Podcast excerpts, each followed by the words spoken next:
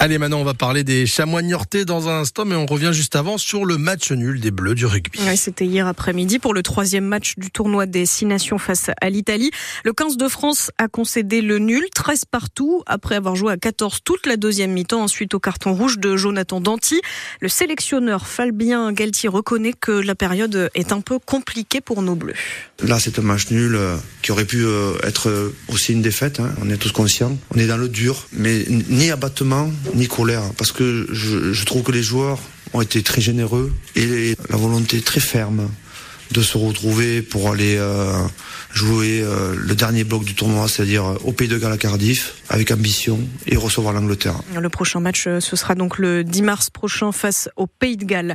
En football, en national, nos chamois niortais sont heureusement en bien meilleure forme. Vendredi, ils ont battu Épinal 3-0 et confortent un peu plus leur belle deuxième place au classement.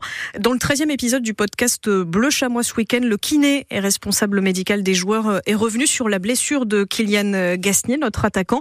Il s'est blessé hein, sur la pelouse de René Gaillard qui peut être dangereuse pour les joueurs, c'est ce qu'il explique. On a malheureusement un de nos joueurs qui s'est fait un ligament croisé sur ce synthétique. Donc c'est vrai que bon, pour nous, il représente un risque de blessure. Je suis pas footballeur, je saurais pas vous donner les meilleures explications possibles. Peut-être premièrement, je dirais l'entretien, ensuite s'il glisse un petit peu, ou au contrario s'il accroche un peu trop. Par exemple sur un autre joueur qui a fait un ligament croisé, pour expliquer ça de manière très rapide, sa jambe est un peu restée coincée dans le synthétique et tout le corps a tourné dans un sens, et ce qui fait que le genou n'a pas pu supporter le choc et, a lâché.